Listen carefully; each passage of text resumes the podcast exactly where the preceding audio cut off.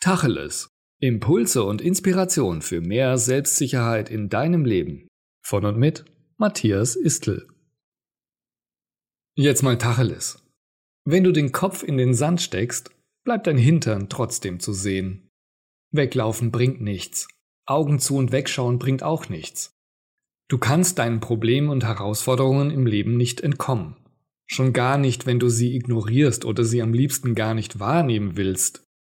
Also, Kopf aus dem Sand und stelle dich deinen Herausforderungen. Weil wenn du es nicht tust, werden sie dich immer wieder aufsuchen und jedes Mal wird es schlimmer werden, bis du dich ihnen endlich stellst und sie löst. Begrüße es, wenn du eine Herausforderung hast, denn das bedeutet Wachstum. Du wirst über dich hinauswachsen und etwas Neues in deinem Leben haben. Habe nur den Mut und stelle dich deinen Herausforderungen.